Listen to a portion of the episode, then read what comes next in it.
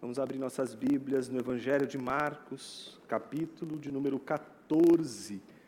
Nós vamos ler dos versículos 22 a 25.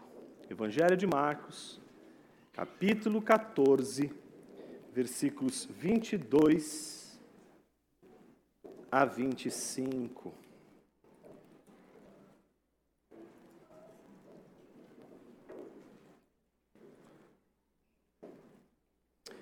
Diz assim a palavra de Deus: E enquanto comiam, Jesus pegou um pão e, abençoando, o partiu e lhes deu, dizendo: Tomem, isto é o meu corpo.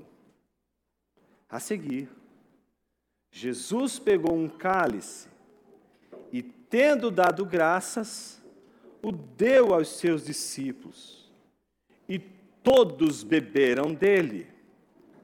Então lhes disse: Isto é o meu sangue, o sangue da aliança derramado em favor de muitos. Em verdade lhes digo que nunca mais beberei do fruto da videira até aquele dia em que beberei o vinho novo no reino de Deus. Oremos. Senhor Deus e Pai, fale conosco através de tua palavra.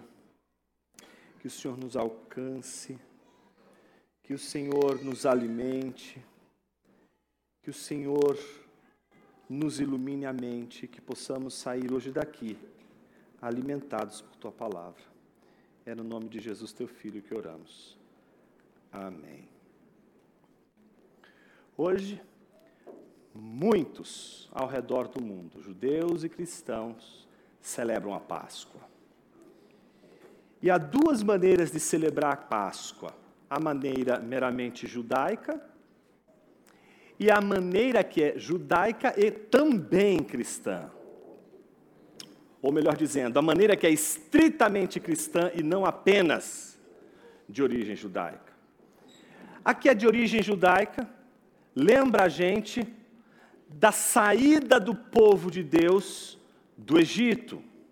A maneira peculiarmente cristã é aquela que faz menção à saída do Egito faz menção à mensagem da libertação de Deus no Egito, mas aponta para a ressurreição de Cristo Jesus.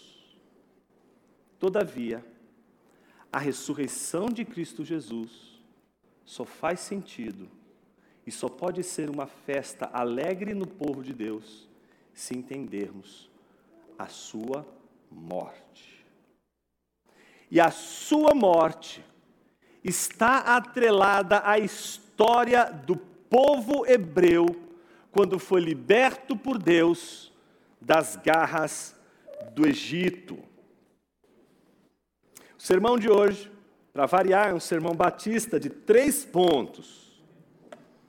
O primeiro ponto é a afirmação de que esta Páscoa que cristãos realizam e que tem uma ligação profunda com o que também os judeus fazem no dia de hoje, ela é, em primeiro lugar, uma refeição.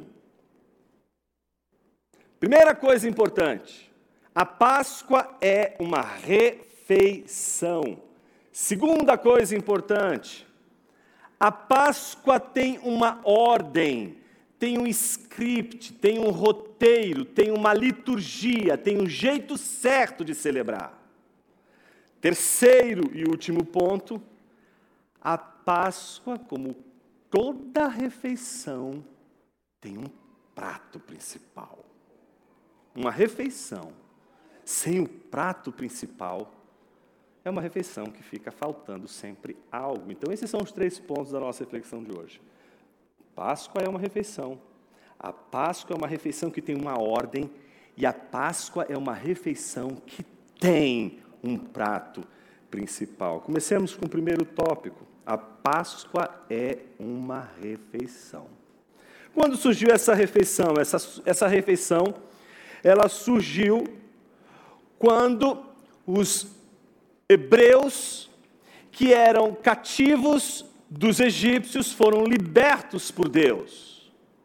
A história, portanto, dessa refeição está ligada a um momento importante da história de Israel. Portanto, muito tempo antes de Jesus, momento em que o povo de Deus era escravo do Egito, que vivia debaixo de uma escravidão miserável, Neste momento, eles experimentam a vinda do Senhor. O momento em que Deus liberta o seu povo. E esse momento, ele é marcado justamente pelo fato de que Deus envia ao Egito uma série de pragas. Mas uma noite, Deus envia a última de todas as pragas, a mais terrível de todas elas, a mais assombrosa, a mais terrível de todas as pragas.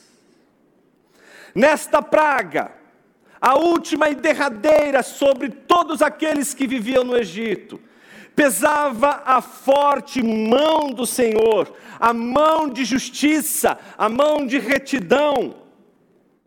A sua justiça e a sua ira cairiam de uma vez por todas sobre todo o Egito. Mas há algo importante nessa última praga que nós não podemos perder de vista.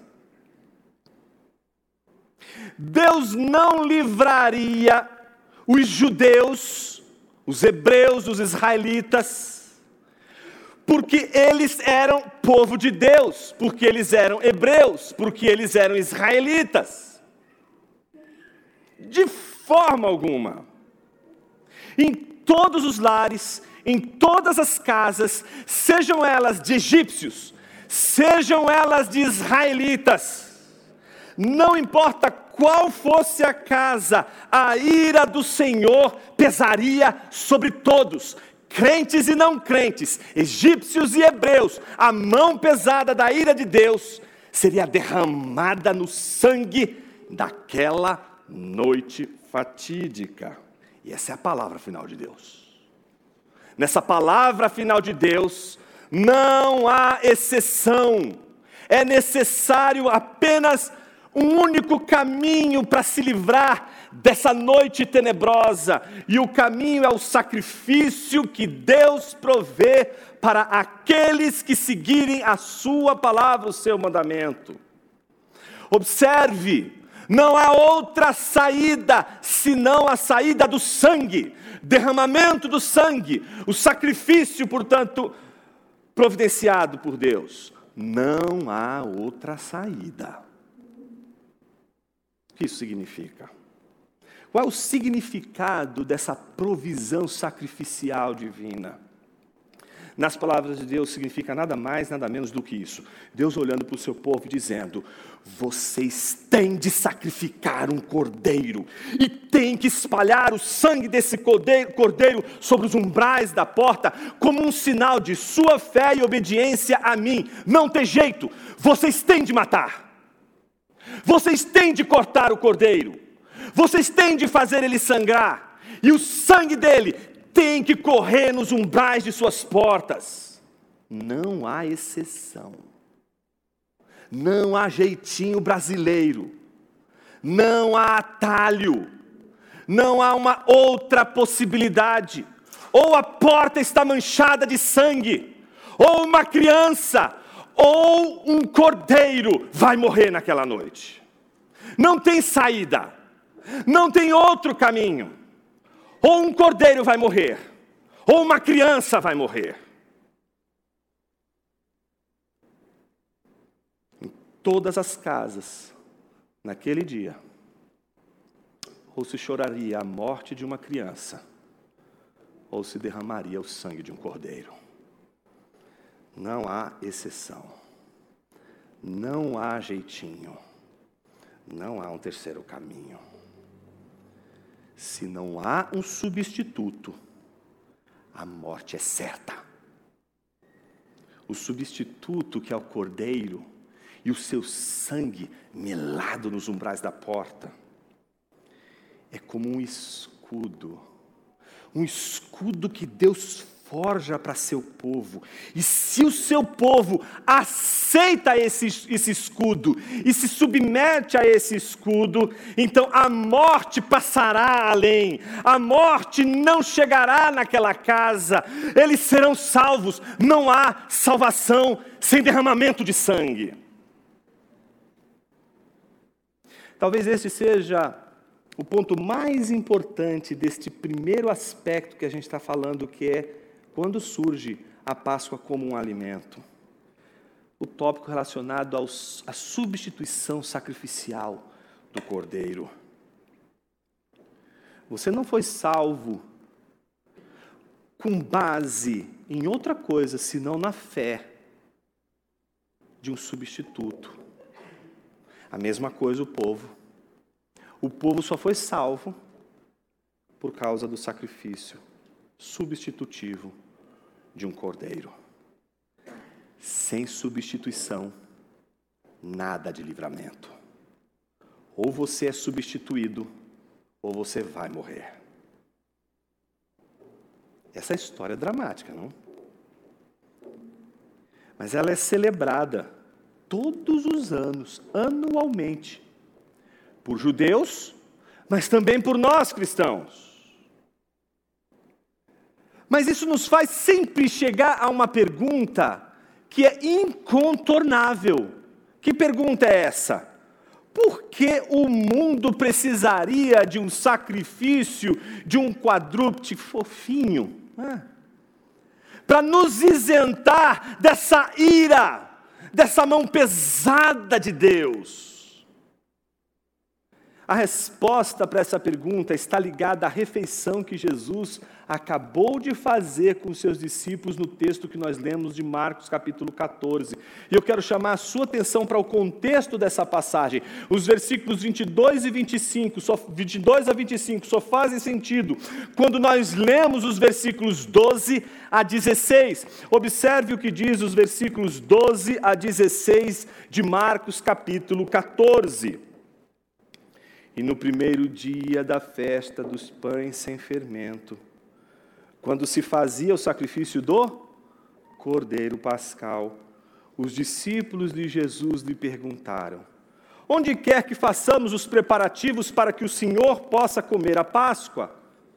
Então, desde o tempo dos hebreus até os dias de Jesus, o povo de Deus celebra essa Páscoa. Eles estão, portanto, preocupados onde vão fazer, como vão fazer, como vai preparar essa refeição, como essa refeição vai ser elaborada, como ela vai acontecer. Então, Jesus enviou dois dos seus discípulos, dizendo-lhes: Vão até a cidade, ali um homem trazendo um cântaro de água sairá ao encontro de vocês. Sigam esse homem e digam ao dono da casa em que ele entrar que o mestre pergunta: Onde fica o meu aposento no qual comerei a Páscoa? Com os meus discípulos, e ele lhes mostrará um espaçoso cenáculo mobiliado e pronto, ali façam os preparativos. Os discípulos saíram, foram à cidade e, achando tudo como Jesus lhe tinha dito, prepararam a Páscoa. A Páscoa, portanto, ela era celebrada pelos hebreus como um alimento, como uma refeição, e o mesmo vale para os tempos de Jesus e seus discípulos eles também levam adiante essa antiga tradição de celebrar a refeição da Páscoa, que é uma refeição triste que é uma refeição tenebrosa, que é uma refeição angustiante, daquele dia em que eles, oprimidos pelos egípcios, foram libertados por Deus, não por meio de uma mágica, não por meio de uma ação fofinha, mas por meio de uma tragédia, uma tragédia de sangue, seja o sangue de crianças, seja o sangue de um animal como um cordeiro. Portanto, a primeira coisa importante do nosso sermão de hoje é a compreensão de que todas as vezes que a Páscoa é celebrada, o que deve estar em, no, em, nossa mente não é o conceito de Páscoa, não é uma ideia de Páscoa, não é um entendimento, uma filosofia da Páscoa, mas uma refeição. Eu não estou convidando a igreja para nessa Páscoa celebrar uma ideia. Estou convidando a igreja para fazer uma refeição. Ou a Páscoa é uma refeição, ou a Páscoa não é mais Páscoa. Primeira coisa importante: toda Páscoa deve ser uma refeição. Segundo ponto: não só a Páscoa é uma refeição, mas você acabou de ler comigo o fato de que os discípulos estavam preocupados com o quê? Com os preparativos. Não é aquela coisa que você faz quando você chega em casa apressado, não tem, não tem nada para comer. Aí você, no meu caso, isso se resolve facilmente. O miojão bota ali, resolve, é uma maravilha. Né? E as crianças adoram. Isso acontece sempre quando a Ju não está em casa. Então, quando a Ju não está em casa, ali deixa de ser Roma e se torna exatamente o império dos visigodos, os trogodos e todos aqueles bárbaros que você conhece que invadiram Roma e barbarizaram. É ali aquilo que acontece. Ou seja, quando você está com pressa, você está correndo, você não tem ritual. Puxa, como é legal preparar um banquete. O banquete, toda a comida, toda a refeição, ela não é algo simplesmente que a gente faz para comer. Você nunca percebeu isso? Eu vou te dar um exemplo. Às vezes a gente faz algumas gororobas. Sabe o que é gororoba? Boa, a, a gororoba, que é tradicional, tem que ser conservador até na gororoba. A gororoba tradicional, ela não é ruim. Se você come uma gororoba e ela é ruim, isso não é gororoba, por definição. A gororoba, por definição, tem que ser horrorosa, mas deliciosa. Eu lembrei aqui dos meninos assistindo Viscoso, mas gostoso. É mais ou menos aquilo ali. Uma coisa horrorosa, mas é saboroso. Você olha e você fala assim, ué, alimenta. Mas como é diferente você ver um prato bem arrumado. Por que ele precisa estar arrumado? A gente só não precisa comer. Quando você está com fome, o que você precisa fazer? Sejamos práticos, né? Gente, ainda bem que Deus nos livrou de sermos pragmáticos. Porque a primeira coisa que a gente perderia é o valor de embelezar os nossos pratos, de deixá-los não apenas, não apenas gostosos, saborosos, mas eles têm que ser preparados de um jeito que a gente coma com os olhos.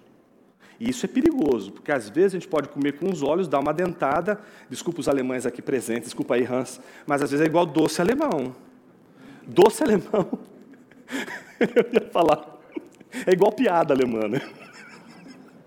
Não tem sentido, não tem gosto. É aquela coisa que você fala assim, Tá, e quando o alemão dá uma dentada no nosso brigadeiro, ele, ah", ele fica desesperado, né, porque é muito doce. Você olha a aparência, às vezes também não é aparência, não diz tudo. Mas a aparência, por que, que a gente deixa ali a coisa bonita na mesa? Quando a gente quer receber alguém. Não é?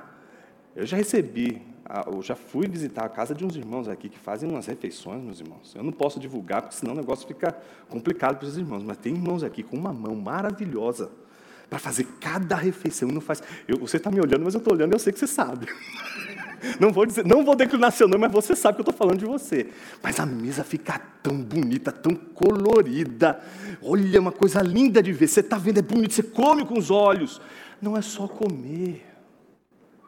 Teve todo um ritual. Num desses, dessas refeições, um dos nossos membros chegou uma semana inteira preparando. Isso é maravilhoso, você tem que preparar aquilo ali. Não pode ser feito de qualquer jeito. É assim que os discípulos estão lidando com a Páscoa. Não é aquela refeição comum, não é aquela gororoba que você faz quando você está com pressa, aquele pingado que você tem que comer rapidinho para ir para o trabalho. Não é disso que a gente está falando. A gente está falando de uma refeição que não pode ser feita às pressas. Ela já aconteceu às pressas quando o anjo da morte passou. Agora ela precisa ser feita de uma outra maneira. Agora ela precisa de tempo, agora ela precisa ser cuidadosamente preparada. E esse é o segundo ponto do nosso sermão. A Páscoa é uma refeição, mas não é uma refeição que você devora como uma gororoba. A Páscoa é uma refeição que você tem que entender o que está na mesa, você tem que entender os alimentos que estão na mesa. Eu vou contar um segredo para vocês: eu odiava comida japonesa, odiava. Odiava. Vou te explicar, marido que está aqui, você não pode confiar nunca na sua esposa, principalmente quando se trata de time de futebol.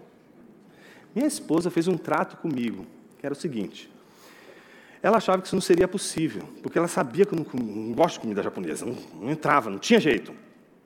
E ela, ela, ela fez o que não, nenhuma mulher pode fazer numa situação como essa. Ela torce para um outro time, eu não vou falar, é o time nominável. E ela disse assim: se você apreciar comida japonesa, eu mudo de time. Ah, não pode fazer um negócio desse. Mas o que é curioso, como é que ela, por que, que ela quis que eu, que eu fiz que eu apreciasse comida japonesa? Porque quando nós saímos pela primeira vez, convidei ela para jantar, eu fiz a besteira de dizer o seguinte: escolha o lugar que você quer comer. Meu, o que, que ela escolheu? O prato predileto dela, comida japonesa. Eu confesso que eu já não, não era a minha praia. Nunca tinha experimentado. Foi ali que eu descobri que eu não gostava. Só que eu não posso dar, né, mostrar que não gosto. É a primeira vez que eu estou saindo com a mina, não pode dar uma dessa. Se eu faço uma besteira dessa, eu perco todo, não é, todo o romantismo ali. Meus irmãos, eu não sabia nada, nem nome de nada. Ela conhecia tudo. Ela a data, tudo. Sabe aquela coisa, sabe maníaco? Desculpa aí. Ela sabia o nome de tudo. Eu lembro que eu vi um, um, um patê verde. Vai rindo. Porque foi isso que eu interpretei, irmãos. Eu não sei, sabe, tem uma ordem, você tem que preparar aquele alimento, aquilo exige um preparo. Eu olhei aquele negócio verde, eu falei, hum, parece um patê de hortelã, deve ser alguma coisa com ervas assim. Falei, mas deve ser gostoso. Mas eu fui com toda a violência toda a violência. Passei lá no primeiro. Gente, quando eu botei aquilo para dentro, eu vi que uma lágrima descia. Mas eu permaneci firme, irmãos. O meu propósito era impressionar. E deu certo, foi a graça de Deus, porque tudo que eu comi eu não sentia o gosto. Então foi atum, foi tudo que você pudesse imaginar. Naquele dia eu comi de tudo. Depois eu conto para vocês, em outra ocasião, como eu me tornei apaixonado por comida japonesa e Juliana falhou na missão dela de mudar de time. Mas um dia, eu vou falar isso no encontro de casais. Voltemos. Quando você não sabe a ordem da refeição, você não entende os elementos ali, de uma refeição que é bem preparada, que tem, seus, tem suas estruturas, você está perdendo o significado daquilo. Porque a Páscoa não é só para comer, você tem que entender o que você está comendo. Minha pergunta para você não é se você quer participar hoje da refeição da Páscoa, mas se você quer compreender como essa Páscoa foi preparada, como ela deve ser preparada, como ela deve ser comida. Imagine que a Páscoa é uma refeição dramatizada. O que é uma refeição dramatizada? É como a ceia do Senhor. Eu não conheço até hoje nenhum crente que vem diz, hoje tem ceia na igreja, não, não vamos lá no chonete, não vai ter almoço em casa, não, hoje a gente vai para a ceia na igreja. As nossas ceias é só um pouquinho de vinho, um pedacinho de pão, ninguém vem para a ceia do Senhor para é, experimentar algum alimento, alguma coisa. Não.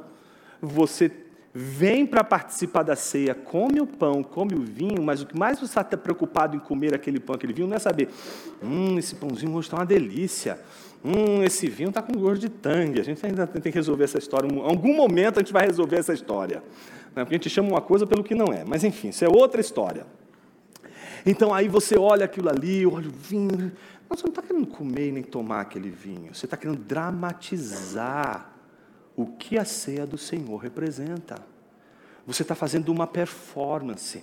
Meus irmãos, o que isso quer dizer? Que a ceia do Senhor ela faz parte do grande teatro dramático de Deus. E nós dramatizamos o papel de uma igreja que celebra na ceia do Senhor aquilo que Jesus realizou na cruz do Calvário. Nós participamos dessa performance, nós fazemos essa, nós encarnamos um papel, nós, nós encenamos isso no culto, encenamos isso na hora da ceia, porque não é só comer, não é só beber, é dramatizar o que aquela, aquela refeição simboliza.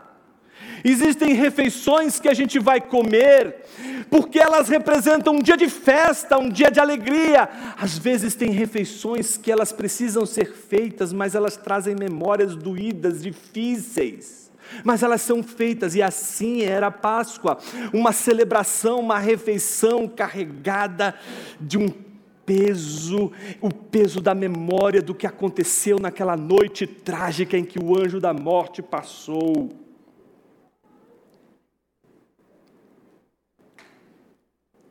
Porque a Páscoa é uma refeição que a gente encena, ela deve ser preparada detalhadamente. E toda a cerimônia, especialmente a da Páscoa, ela não só é preparada, mas ela possui um líder possuem aquele que vai coordenar toda a ordem do, da, da refeição. Observe que o texto que acabamos de ler, os discípulos procuram o líder aquele que vai direcionar, aquele que vai exatamente ser uma espécie de mestre de cerimônia, que vai dar as cartas, vai orientar, vai fazer como muitos pastores fazem quando no dia da ceia orientam a membresia. Sabem que primeiro ninguém vai lá e mete a mão no cálice, no pão, é servido, tudo tem uma ordem, tem um significado, tem uma razão de ser.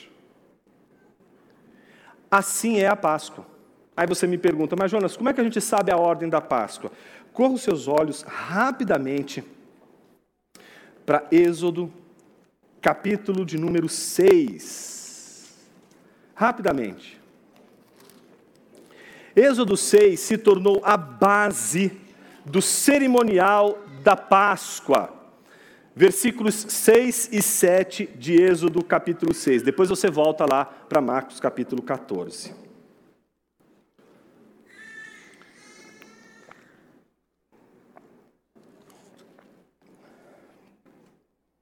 Diz assim a palavra de Deus: Portanto, diga aos filhos de Israel: Eu sou o Senhor.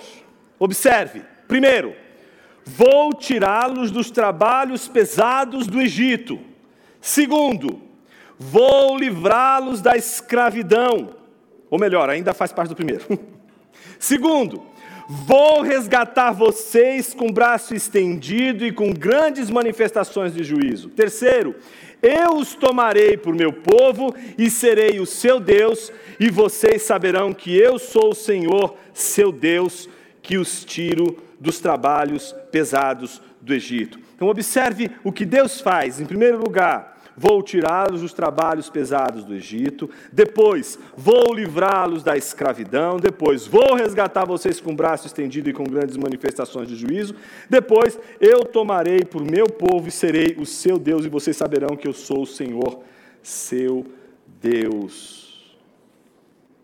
O que acontecia na cerimônia da Páscoa? Esse texto era dramatizado. Esse é o texto, o texto bíblico que o povo de Deus dramatizava no dia da Páscoa. O que, que acontecia? O líder desta cerimônia, com a mesa posta, com tudo pronto, ele então levantava o primeiro cálice e ao levantar o primeiro cálice, ele explicava o primeiro ponto desse versículo, desses dois versículos que nós lemos de Êxodo, que aponta para o resgate de Deus do Egito.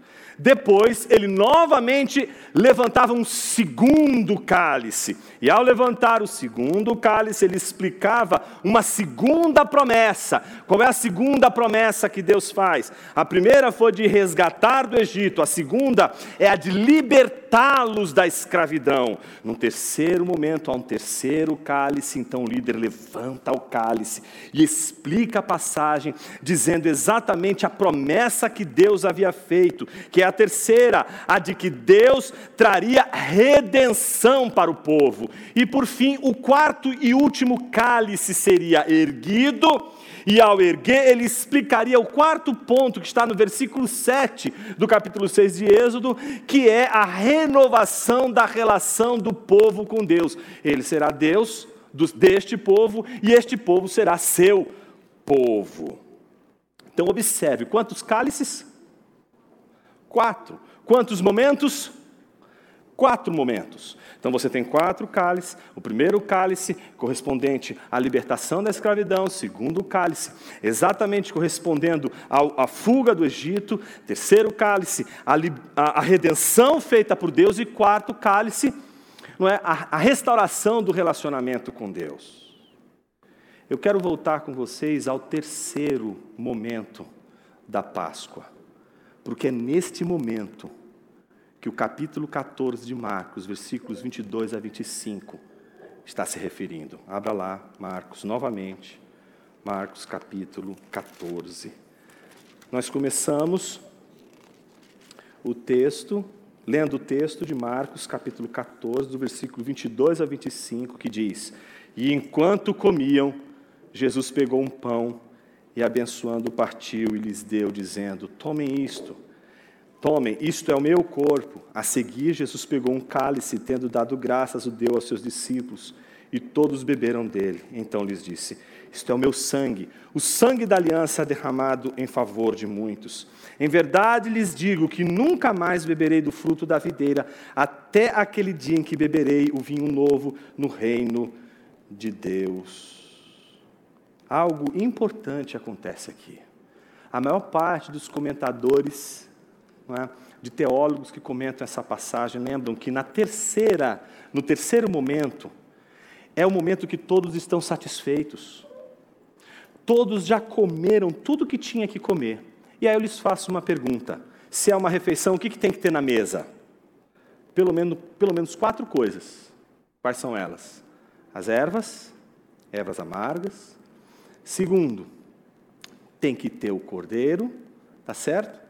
Terceiro, tem que ter o pão. Quarto, tem que ter o vinho. E com as palavras de Deuteronômio 26, o líder então levantava os elementos e relembrava ao levantar os elementos e explicar cada um deles, cada um daqueles momentos, ele então relembrava aquele momento em que os pais, aqueles que estavam naquela noite fatídica, passaram pelas aflições que passaram. Por exemplo, um líder que fosse fazer exatamente esse cerimonial, poderia muito bem, nesse terceiro momento, dizer a todos os que estavam à mesa esperando pelo seu comando, dizer em primeiro lugar, tomem, e ao tomar, ao dizer tomem, todos pegariam exatamente o pão que estava sobre a mesa. E ao pegar aquele pão, ele diria: Este é o pão da nossa aflição, a aflição que os nossos pais passaram e comeram no deserto. E então, ao fazerem isso, comerem naquele momento, eles estavam lembrando aquela aflição do povo no passado. Observe, observe a cena. Eles estão comendo e dizendo: Este é o pão da nossa aflição, este é o pão da nossa aflição, este é o cálice da nossa aflição, este é o cálice da nossa aflição. Do que eles estão lembrando? A sua própria aflição, a aflição dos seus pais. Eu havia dito que tanto a Páscoa como a ceia do Senhor representam uma espécie de teatro da glória de Deus. Um teatro em que todos nós encenamos, na hora da, da celebração dessas refeições, um papel. Mas e se eu dissesse para você que Deus não se contenta em ser apenas o diretor dessa peça? Se eu disser para você que ele quer participar também dessa peça, que ele também quer se unir a todos aqueles que estão no banquete, que ele quer se unir a todos aqueles que estão sentados à mesa para a refeição. E é exatamente isto que acontece nesse exato texto que acabamos de ler. E este é o terceiro e último ponto. O primeiro ponto que nós falamos foi apenas para dizer que a Páscoa é uma refeição. O segundo ponto foi para dizer que toda a refeição da Páscoa possui uma ordem, possui um jeito, possui um significado, tem uma coordenação, tem um script, tem uma ordem a ser seguida. Mas o terceiro e último ponto não revela apenas que a Páscoa é uma refeição e que ela possui uma ordem, ela revela para todos nós qual é o prato principal da Páscoa. Observe novamente os versículos 22 a 25. E enquanto comiam, Jesus pegou um pão e, abençoando, partiu e lhes deu, dizendo: Tomem, isto é o meu corpo. A seguir, Jesus pegou um cálice e, tendo dado graças, o deu aos seus discípulos, e todos beberam dele. Então lhes disse: Isto é o meu sangue, o sangue da aliança derramado em favor de muitos. Em verdade lhes digo que nunca mais beberei do fruto da videira, até até aquele dia em que beberei o vinho novo no reino de Deus. Como você pode ver, Jesus é o líder desta Páscoa. Jesus é o mestre de cerimônias dessa refeição. E o que é assombroso? Você pode imaginar o assombro dos discípulos. Se você prestou atenção em tudo que foi dito até agora, você ao ler esse texto percebeu que Jesus quebrou um protocolo, Jesus quebrou uma ordem, Jesus quebrou uma regra, Jesus não está seguindo à risca todo o parâmetro da, de, de ordem e script daquela, daquela encenação.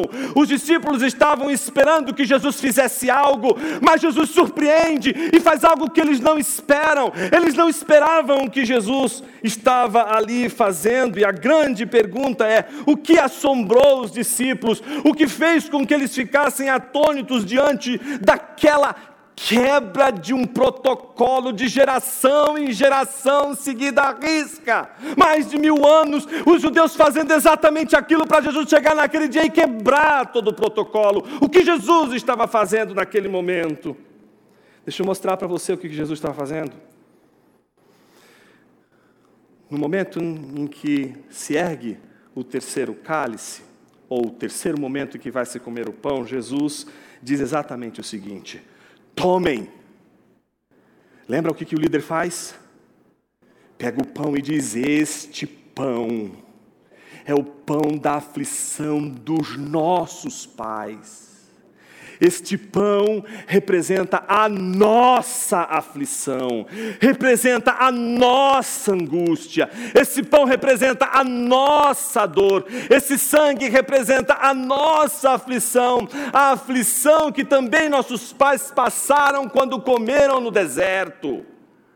Mas aqui o que acontece é algo absolutamente distinto. Jesus está dizendo: Este é o pão da minha aflição, este é o pão do meu sofrimento, porque eu, eu vou levar vocês para o último de todos os êxodos, eu vou levar vocês à última libertação de toda a escravidão que vocês viverão até hoje, eu vou conduzir vocês para fora, eu vou realizar a libertação de todos vocês. Como isso é impressionante!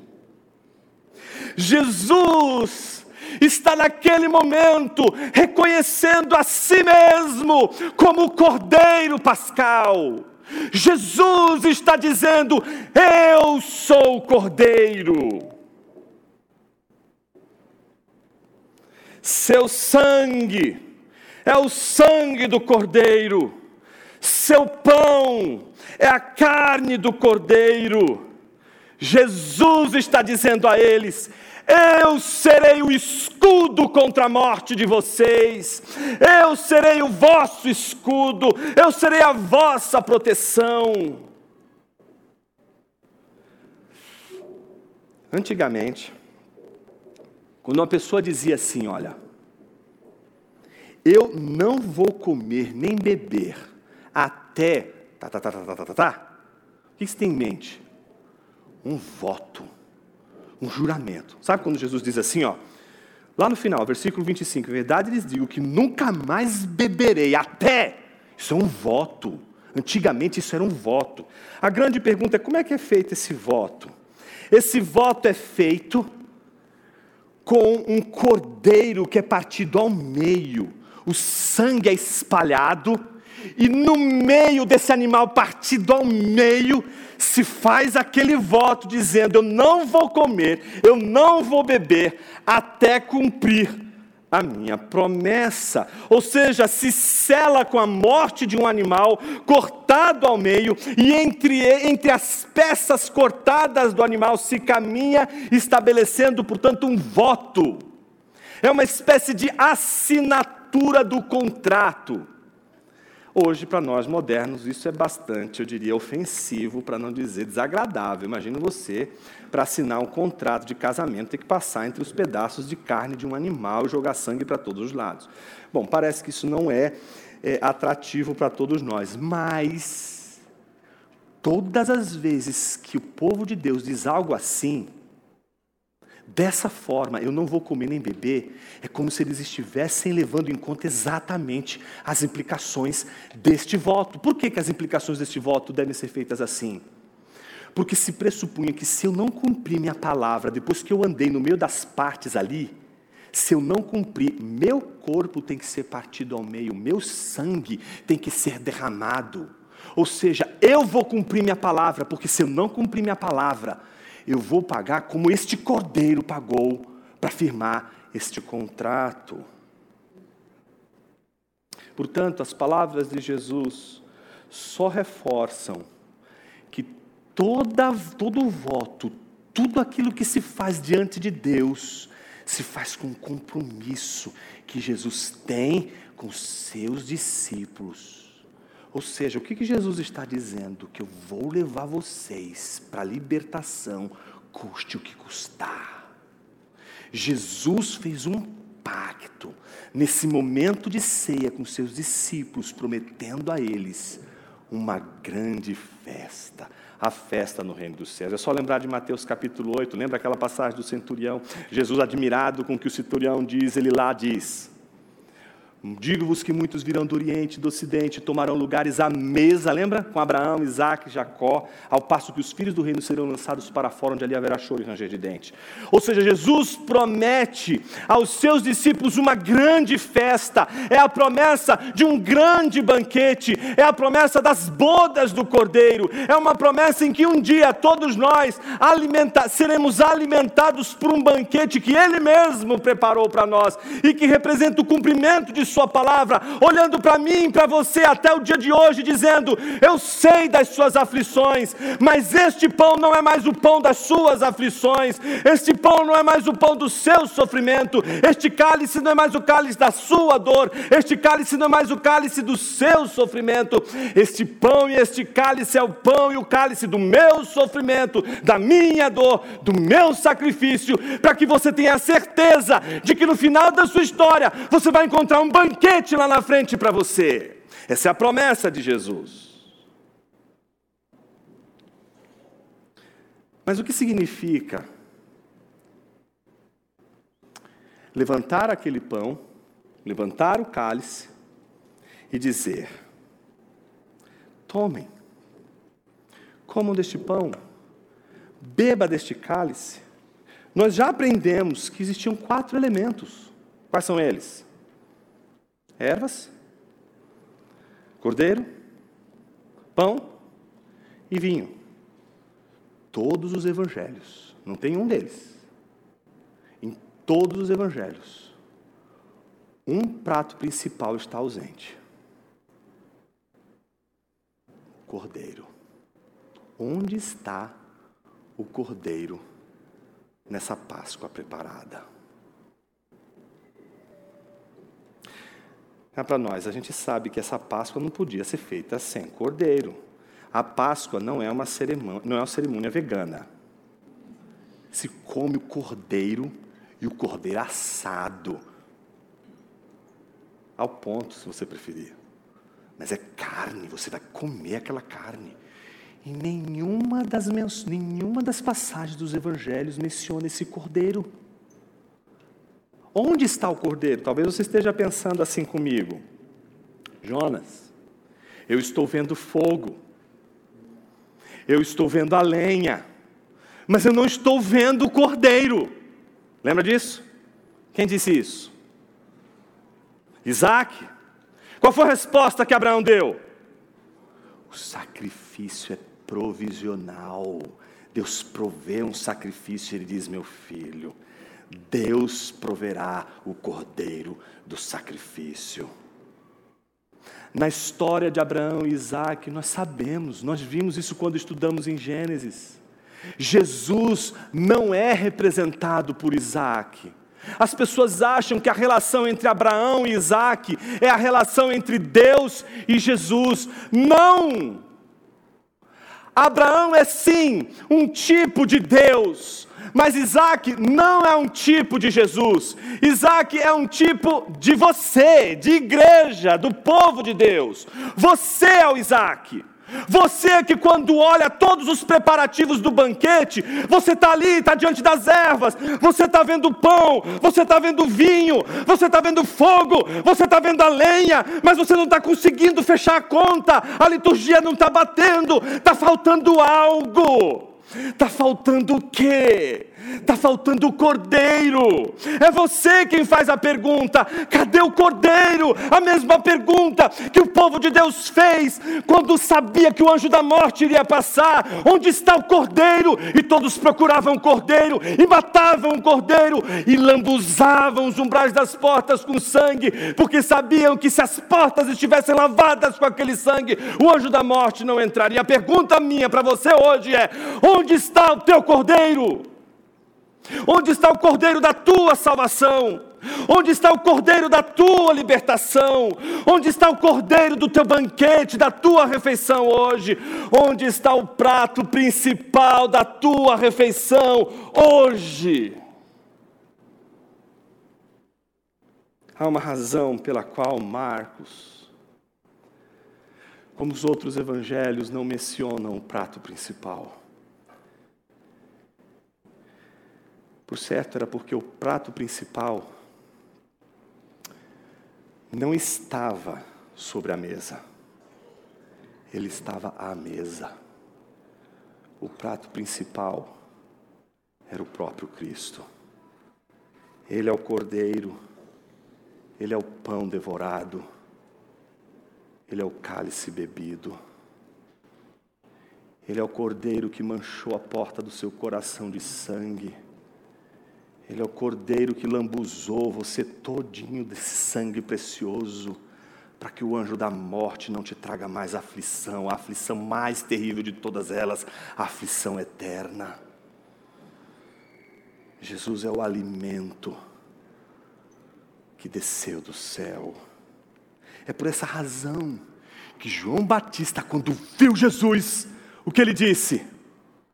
Vejam, o Cordeiro de Deus, aquele que tira o pecado do mundo. Será que hoje você pode ver o Cordeiro de Deus que tira o teu pecado sentado à mesa para dizer a você: hoje é o dia da minha aflição, hoje é o dia do meu sofrimento, eu sou rasgado, eu sou dividido ao meio, eu sangro, para que você possa ser levado ao banquete eterno e maravilhoso. Toma. Essa é a palavra de Jesus. Ele nos deixa saber, em primeiro lugar, que a gente precisa tomar. Observe o que Jesus está dizendo. Tomem, este é o meu corpo. Jesus está mostrando o corpo dele a você hoje. E ele não está dizendo assim, disseca. Faça uma teologia sistemática do corpo de Jesus. Tente entender o sacrifício de Jesus. Tente compreender a lógica por trás de todo este amor.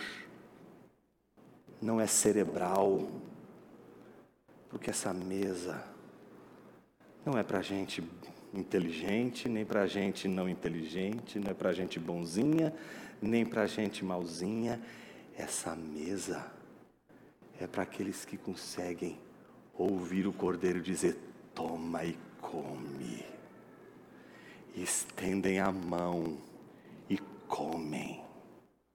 Não é se você entendeu, não é se você compreendeu, não é se você decifrou o agir de Deus, é se você se entregou, se você se humilhou, se você se rendeu.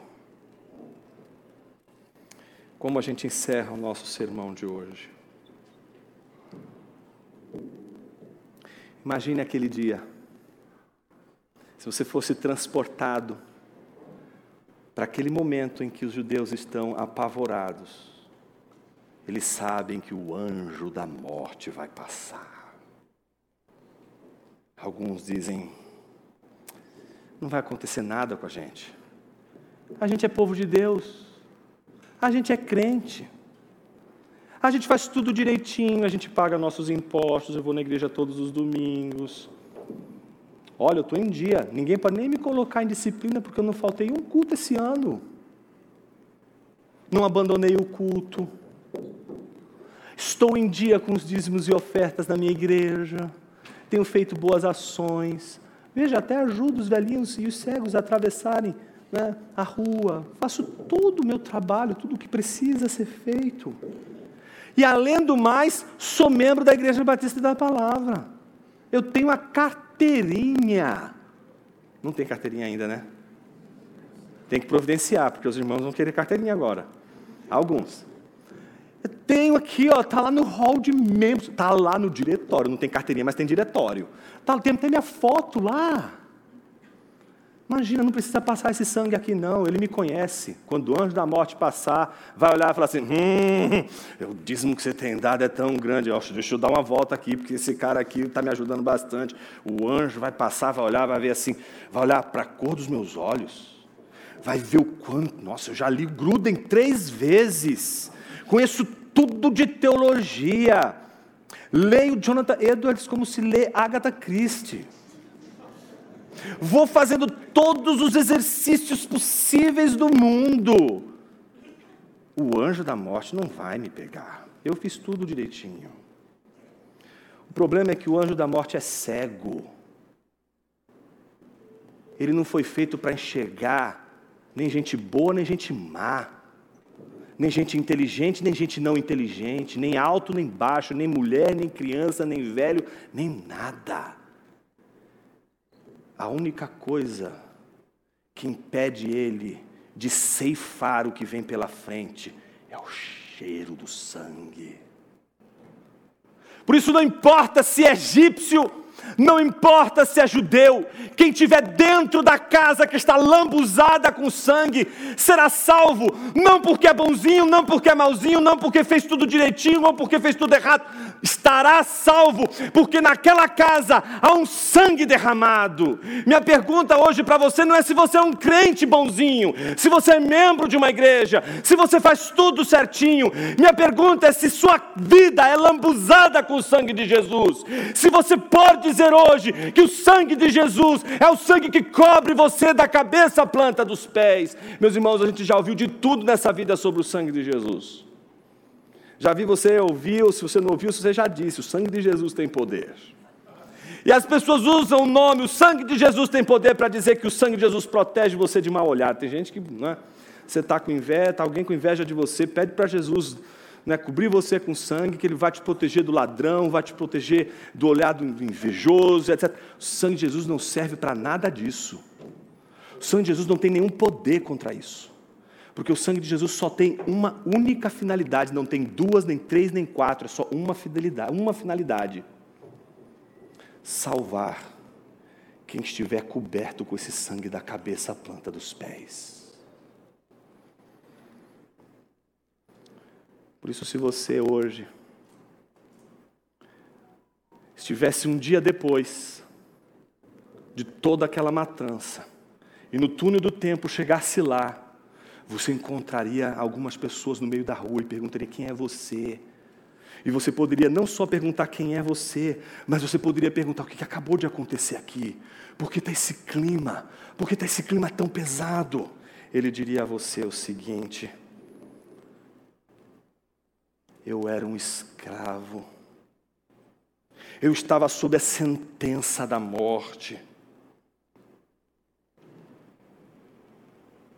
Mas eu tomei como escudo o sangue do Cordeiro, e por causa deste sangue eu escapei da morte da escravidão. E agora, Deus vive entre nós e nós estamos com Ele, seguindo com Ele, até a terra prometida, até o último dia de nossas vidas. Minha pergunta para você hoje é apenas esta: o que a Páscoa representa para você hoje? Apenas uma espécie de celebração da ressurreição de Jesus e um motivo de festa porque Jesus ressuscitou dentre os mortos e por isso a morte foi vencida, ou se você entende que essa ressurreição só faz sentido porque ele morreu. Essa ressurreição só é motivo de festa porque ele foi atravessado por uma coroa de espinhos, ele jorrou sangue por amor dos seus. Por isso, a minha pergunta para você hoje não é se você é bonzinho, porque talvez você não seja mesmo, talvez você seja uma pessoa torta. Talvez você venha aqui todos os domingos e, e a sua pergunta seja sempre essa: Senhor, eu acho que eu sou uma ovelha desgarrada, na verdade, um lobo disfarçado de ovelha dentro dessa igreja. Eu não sou autêntico, eu não me sinto crente, eu tenho feito tantas coisas terríveis. Minha pergunta hoje não é sobre quem você é. Você pode ser a pessoa mais podre desse mundo. Minha pergunta para você hoje não é se você sabe que você é escravo, mas se você pode confiar em Jesus, que Ele vai te salvar. Não porque você é uma pessoa muito boa e porque você tem méritos, mas porque você respondeu ao chamado de uma maneira graciosa que você não sabe explicar. Eu te amo, Senhor, mas eu não sei como lidar com esse monstro que habita em mim, que se chama o pecado este senhor que me escraviza, este faraó que vive dentro de mim, que me coloca grades terríveis e correntes quase que inquebráveis. Eu me dirijo a você, povo de Deus, que ama o Senhor, mas não consegue mais lidar com o peso do pecado, tem vontade de desistir da igreja ter vontade de desistir de tudo, alguns até do ministério, tem vontade de chutar o pau da barraca e dizer: você quer saber de uma coisa, igreja, palavra, evangelho, isso não é para mim. O evangelho é para pessoas muito equilibradas, muito certinhas, com tudo no lugarzinho. Não, meu irmão, não, minha irmã, não faça isso. O evangelho é só para gente quebrada. O Evangelho é só para escravo que precisa de liberdade e que sabe que a liberdade, a sua liberdade tem um preço, e é um preço que ninguém pode pagar, porque é o preço que Jesus já pagou naquela cruz e que você, de uma vez por todas, tem que se apoderar disso. Existe algo que vai te livrar das tentações, e não é a sua inteligência, não é a sua capacidade. Alguns acham que é o hábito. Vou mudar meus hábitos, vou mudar meu caminho, eu vou mudar o caminho para não ser tentado, eu vou fazer tudo para. Sua arma é lembrar do rosto, do corpo, do sangue de Jesus o tempo todo. Todas as vezes que o Cristo crucificado estiver na sua mente, não só Ele te salvará, mas Ele te levantará dos mortos como Cristo ressurreto, porque Ele não é só o Cordeiro que morreu na cruz, Ele é o Cordeiro vitorioso. Eu quero convidar você a orar comigo e a fazer o que os discípulos fizeram depois que viram Jesus fazer tudo isso. Vocês lembram o que, que eles fizeram? Você sabe como que terminou a Páscoa? Observe o que diz o versículo de número 26. E tendo cantado o hino, saíram para o Monte das Oliveiras.